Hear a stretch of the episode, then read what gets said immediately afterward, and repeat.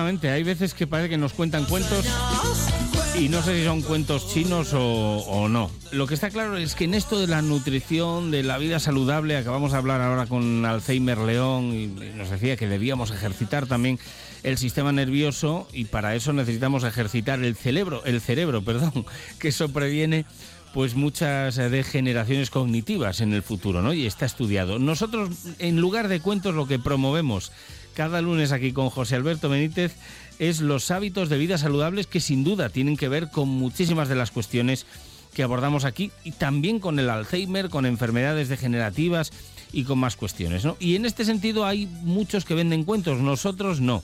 Nosotros lo único que constatamos aquí es lo que dice la ciencia al respecto. Desde Hanover, eh, hoy en Es Saludable, José Alberto Benítez. José Alberto, ¿qué tal? Muy buenos días.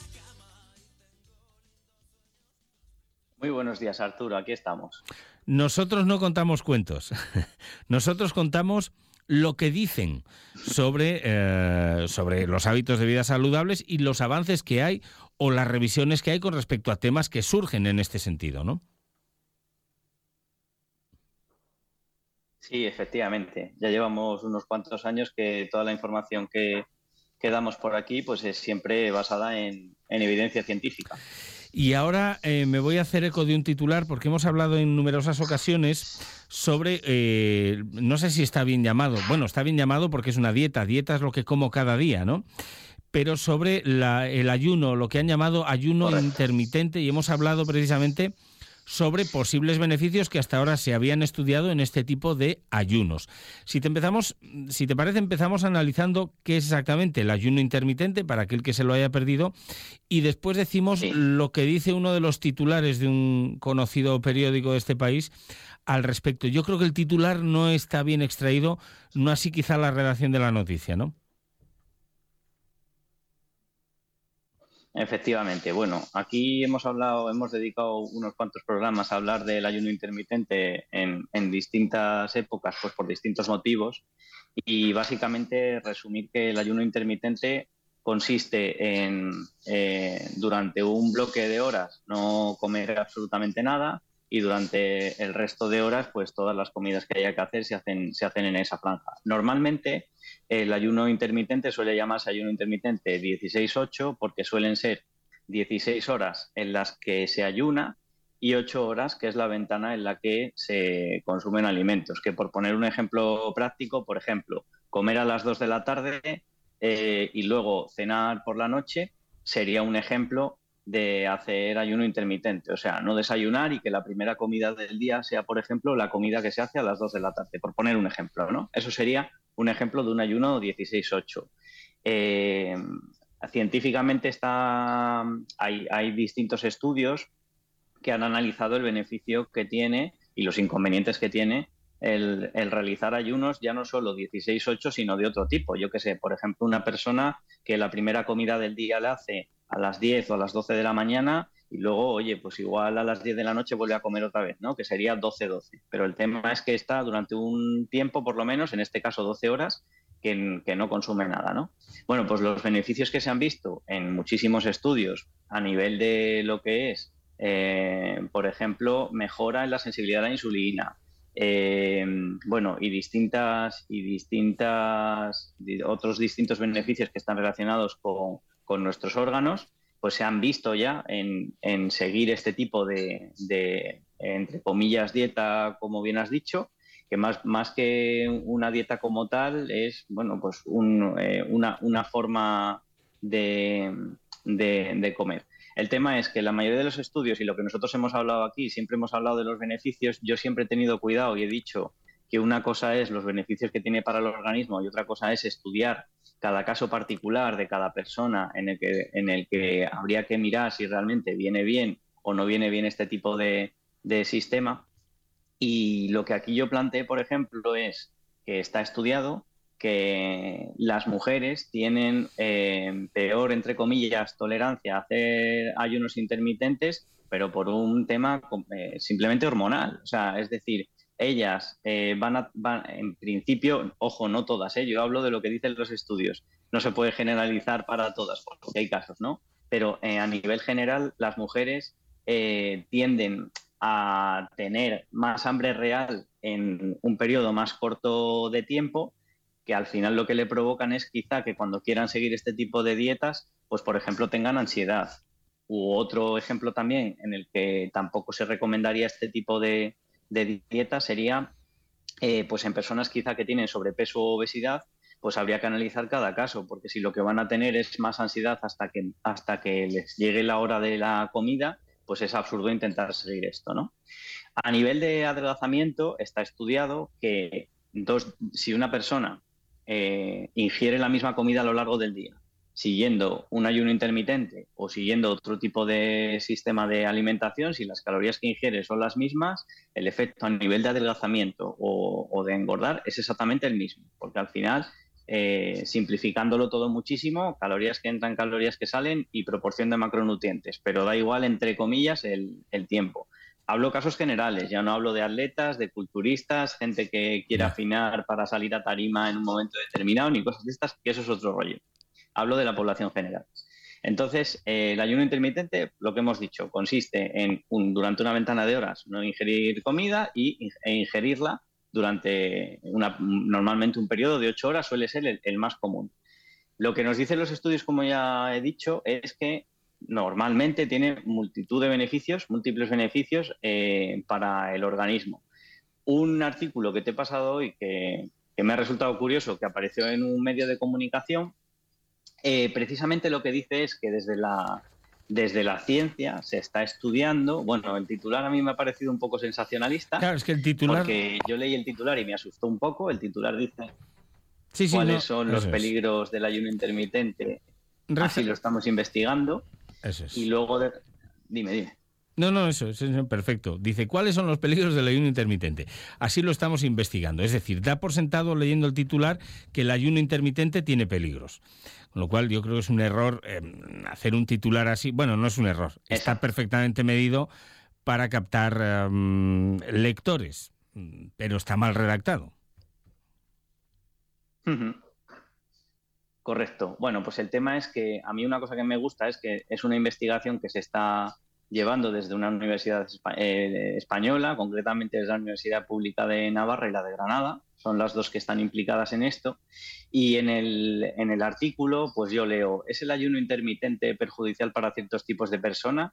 ¿Resulta compatible con la práctica deportiva? ¿Es sostenible en el tiempo? O lo que es lo mismo, ¿podemos hacer ayuno intermitente de forma sostenida con el actual estilo de vida que llevamos? Bueno, pues esas preguntas ya son un poco diferentes a lo que es la del titular en sí y ya me parecen un poco más aceptadas. O sea, yo entiendo y está muy bien que se sigan haciendo investigaciones sobre el ayuno, sobre todo como es eh, estudios como es en este caso, en una intervención en un grupo de población determinada, para ver, pues, qué es lo que se qué es lo que se, obtiene si te parece si te parece vamos a poner un ejemplo en este punto no cuando ya después del titular empieza a decir es sostenible en el tiempo lo puede hacer todo el mundo pues me imagino que seguramente no. Quiero pensar por ejemplo en estos momentos en una mujer embarazada de ocho meses, con poquito sitio en el estómago, con reflujo, que precisamente debe comer menos cantidad por un tema fisionómico, quiero decir, por un tema físico, debe comer menos cantidad durante, mm, eh, o sea,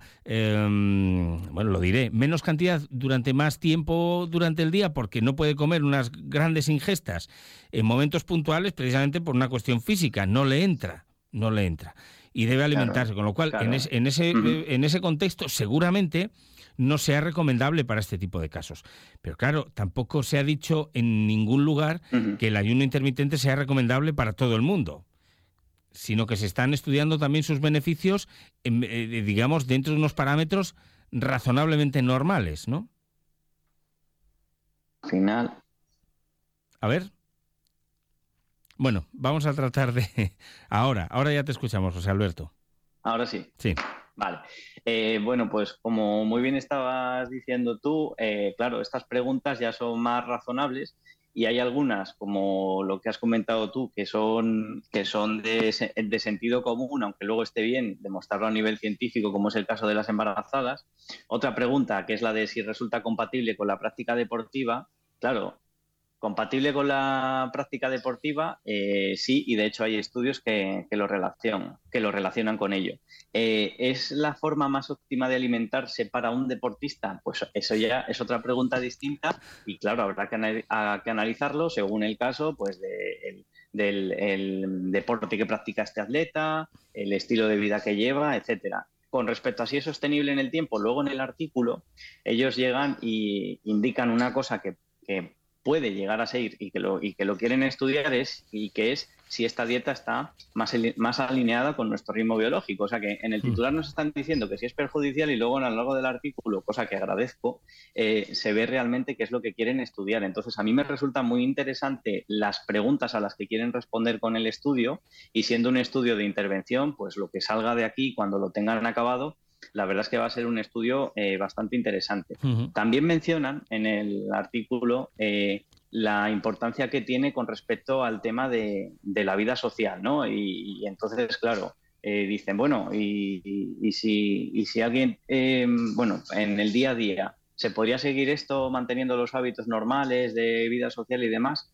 Yo aquí siempre digo lo mismo. Por ejemplo, yo llevo ya varios años en los que por, por, por mi día a día pues me viene bien seguir este tipo de, dieta, entre comillas, de, pues que de manera natural normalmente pues como, ceno y, suelo comer en, ese, en, ese, en ese rango horario, ¿no? Pero ¿quiere decir eso que lo siga absolutamente al 100% siempre? Pues no, porque hay, por ejemplo, casos en los que mismamente la semana que viene tengo que hacer un, viaje y de trabajo y voy a estar eh, durante esa semana en un hotel. Bueno, pues a mí, eh, normalmente cuando estoy en esos sitios, me interesa más desayunar bien, luego a la hora de la comida como un poco menos de lo que estoy acostumbrado a comer, porque normalmente cuando hago ayunos como mucho a la hora de comer y luego directamente pues ceno o lo que haga falta. Bueno, escucha, esa semana yo no sigo al 100%. Y depende, y depende del hotel donde vayas y del buffet, porque si tiene un mal buffet pues te haces el intermitente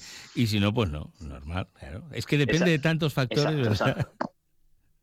Claro, claro, pero a lo que iba era eso, que uno tiene que pensar que esto, nada se puede llevar eh, al 100% a rajatabla, ni es sano, ni es saludable, ni para la cabeza, ni para el organismo. O sea, eso es así. Lo único que una persona tiene que saber adaptar en según qué casos, pues en, este caso, pues eh, este tipo de, dieta o de alimentación o de sistema de alimentación, por llamarlo de, alguna otra forma. Y luego... Eh, en el final del artículo pone, entonces debemos apostar por el ayuno intermitente y pone, de momento tan solo un mensaje debe quedar claro, no hay evidencia científica y hasta que no la tengamos no se debe seguir este tipo de tratamiento dietético porque puede no ser seguro. Bueno, aquí se cuelan bastante. Lo primero, esto no es eh, un tipo de tratamiento dietético, o sea, no, no, no es exactamente así, ni el objetivo de hacer un ayuno intermitente, o sea, el objetivo principal de una, del ayuno intermitente no es que la persona que lo esté siguiendo adelgace, porque como ya he dicho ahora, no en lo que más influye a la hora de que una persona adelgace, se mantenga en un peso saludable, vamos, en un peso no, en un, en un estado de forma saludable y demás, es eh, el, el, cómputo global de las calorías que ingiere, la proporción de los macronutrientes que ingiere y, por supuestísimo, si esa persona es más o menos activa, eh, realiza actividad física con más o menos frecuencia a lo largo de la semana, etcétera. En cualquier caso, hemos visto ejemplos de estudios que tienen que ver con este tipo de, mm, de ayuno intermitente que hablan de sus beneficios, con lo cual eh, en determinadas poblaciones, quiero decir, que mm, contrastemos todo, lo que no se puede sacar conclusión y decir que no es seguro en, la parte final del artículo, cuando ese estudio que se está haciendo en la pública de Navarra no dice que no sea seguro. Exacto. No lo dice, solo dice el que escribe el, el, artículo, con lo cual, bueno, pues... Em, eh, como todo, ¿no? Eh, evitemos decir si es bueno, si aquí nunca vamos a decir si esto es bueno o malo, pues depende de quién lo haga, cómo lo haga. Aquí decimos lo que dicen los estudios al respecto. Y los que hemos visto hasta ahora, en cuestión metabólica, en, cuestión de alimentación y metabolismo, dice que arrojan grandes beneficios, de manera, claro, de manera generalizada, ¿no? Em, Eso es. Edulcorantes. Oye, oye, ¿cuándo hablamos de los edulcorantes tú y yo? Porque. la próxima semana. Claro, sí, tenemos que hablar de esto, de la sucralosa, sacarina, em, relación con cambios en la microbiota intestinal. Em, vamos a ver lo que dice también la ciencia sobre esto, porque hay mucho mito también alrededor, ¿no? Hay gente que, como, siempre, extremos. Ay, la, sacarosa, la sucralosa, la sacarina mata. No, no, no. Es buenísima, es buenísima, no hace nada. No, no, quietos. ¿Qué es lo que hay sobre esto? El próximo día, ya sin falta, José Alberto, nos comprometemos con los oyentes. El próximo día lo contamos. Venga, muy bien. Hacemos ahí un especial de, de los edulcorantes. Muy bien, ya nos contarás dónde te vas de viaje. Nada más decirte que chus, que Dankeschön, que se sigue diciendo así, ¿no? En Hannover también, y que la semana que viene más y mejoren. Sí, se sigue, se sigue. Muchas gracias, José Alberto. javefitness.com. Muy bien, pues hasta, hasta la semana que viene. Chao, chao. Bueno, pues